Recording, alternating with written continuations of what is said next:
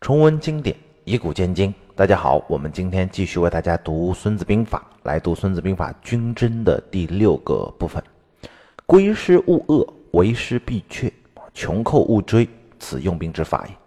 秦军主帅白起啊，归师勿遏，为师必却，穷寇勿追。敌人退回本国，不要拦截；包围敌人要留一个缺口。敌人到了呢，绝境可能会拼命，这个时候不要破境。这三条他一条也没遵守，全部违反了，把赵军给围得死死的，然后全歼了。战斗的过程是这样，就是秦军先派出耳兵，然后呢佯北，赵括立刻率大军出击，然后秦军呢将赵括引到预设的这个阵地长壁，然后呢秦军主力在已经布好的阵地那里等着赵括过来。这就是《孙子兵法》所说的“凡先处战地而待敌者易，后处战地而易啊驱战者劳，故善战者治人而不治于人”的意思。又是叫知战之地，知战之日，使敌自治者利之也啊！秦军知道在长壁决战，先布好口袋，然后引赵括来。赵括不知道呀，以和以正和以击胜。秦军先以耳兵为阵，啊，长壁主力为基。等到赵括到了长壁之后呢，耳兵和主兵合为一处为阵，啊，该出第二支机兵了。赵后赵括被阻在长壁作战不利，准备退军。这个时候，秦军御伏在两翼的两万五千机兵出击啊，穿插到赵军的身后，占了西壁垒这个高地有利地形，挡住了赵括的退路，并且切断了赵括和大本营之间的联系。赵军被一分为二。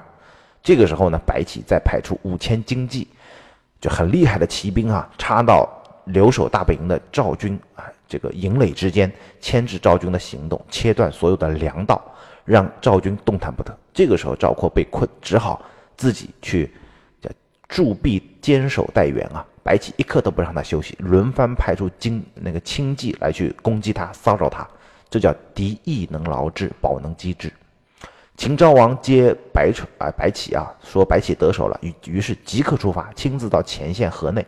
发动当地十五岁以上的男子全部参军，投入长平战场，彻底包围，断绝赵军的粮道和外援。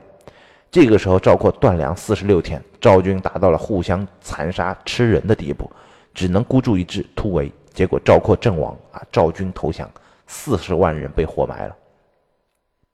有一个问题啊，赵括熟读兵书，为什么会犯这么简单的错误呢？就是因为他自信。初生牛犊不怕虎啊，但是牛犊还是要被虎吃掉的。你怕不怕是一回事，被不被吃是另外一回事。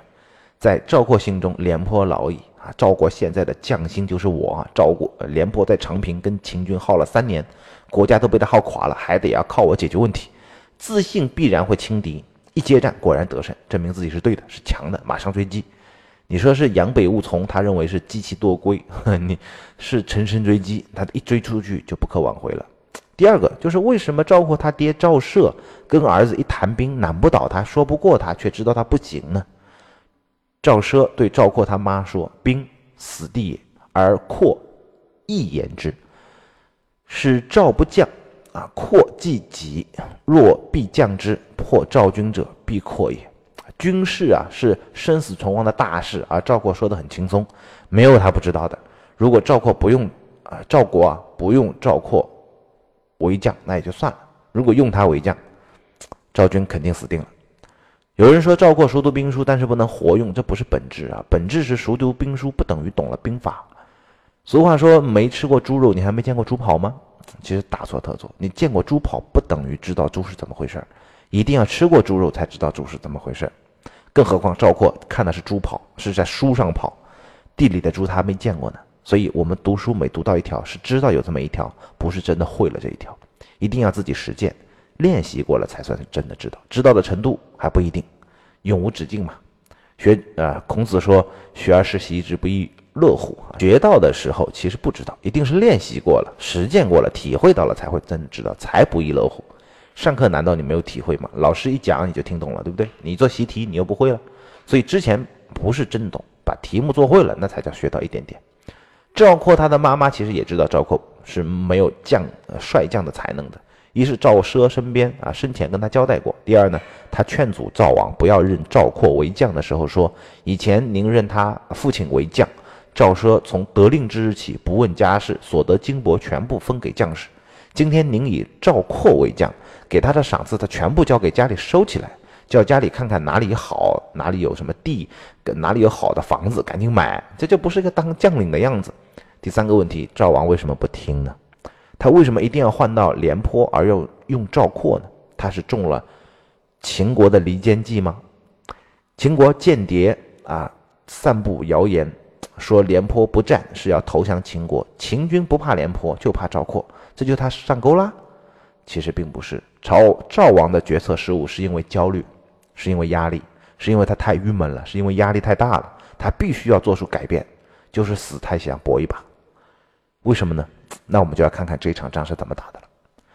秦国打韩国，韩国顶不住，割上党郡给秦国求和。上党郡的守郡守冯亭还不愿意跟秦国。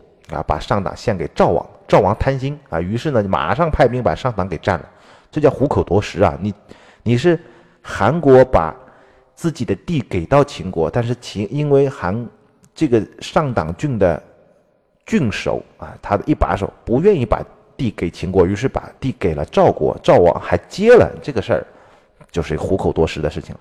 夺了秦王嘴边的肉，嘴呃，秦王怎么能善罢甘休呢？于是战争机器就开到了上党来了，接受上党的那点赵军当然顶不住了，于是退守长平。赵王也派大军廉颇为将，双方在长平、丹河隔河相死。廉颇自己知道打不过，占据有利地形，坚守不打，哈，你就守就好了，一守就守了三年。双方百万大军在那里耗了三年，两国都要被拖垮了，经济面临崩溃啊。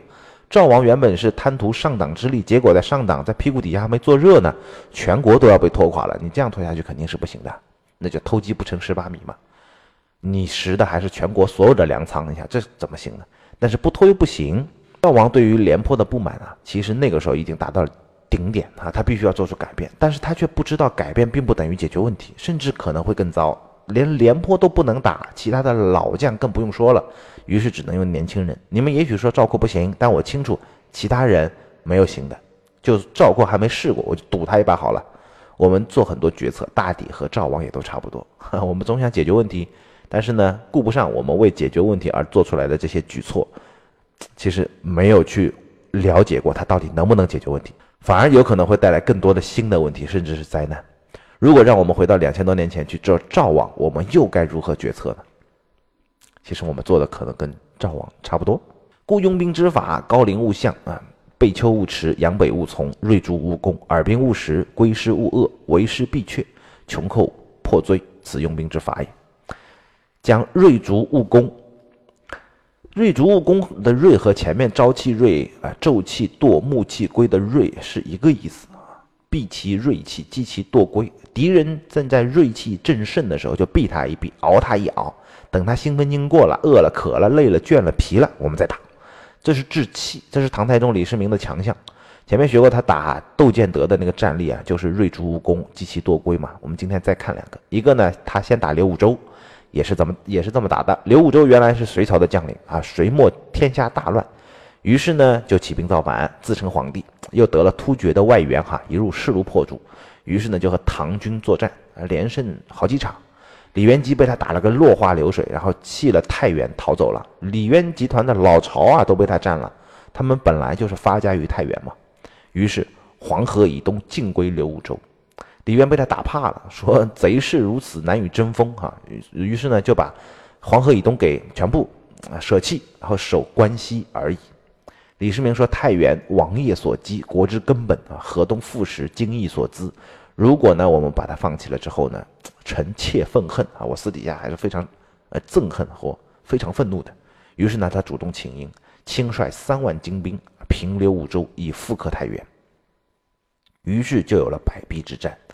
李世民率这个率军啊，乘坚兵啊，渡过黄河，和刘武周。”部将宋金刚在摆壁对阵，李世民和李道宗登高观察，问李道宗说：“敌人兵多，来邀我战，我你看怎么办？”李道宗回答说：“叫群贼啊，风不可挡，意以计趋，难以立阵。”李世民说：“咱们想到一块去了。这金刚啊，玄军深入，精兵猛将，咸于咸聚于市。五州聚太原，以金刚为牵臂，军无蓄积，以掳掠为资。”力在速战，我必营养锐以挫其锋锐，分兵冲其心腹，彼粮尽计穷，自当遁走。当代子计，未宜速战。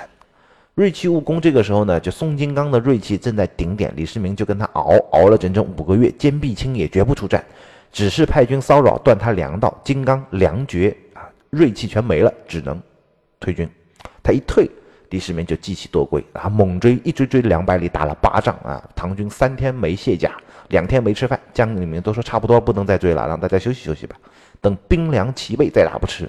李世民就说：“我早就想透了，接着追啊，继续打。”于是这一战彻底打垮，把宋金刚主力一举歼灭。刘武周一看大势已去，于是又弃了太原城，逃到了突厥啊。不久就被逃突厥给杀了，刘武周的政权就这么灭亡了。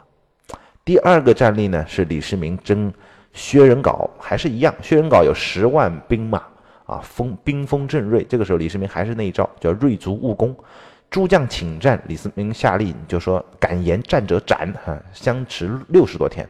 这个时候呢，薛仁杲呢把粮食吃完了，没了粮食，部下开始有些人来投降，因为这个到了点就开饭啊，那边没有饭嘛。李世民一看敌军锐气已逝，离心离德，于是就说可以打了，于是就派出耳兵，把敌人有还有斗志的那些人给诱出来，然后呢，把他剩下来的锐气给泄一泄，最后一举击灭啊，把。薛仁杲也给灭了，这就是李世民能打仗啊！李世民能打仗，主要是因为他知道什么时候不打。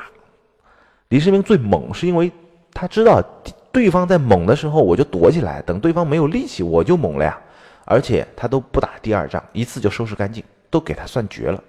这就是李世民厉害之处。这是我们今天的内容，我们下期再见。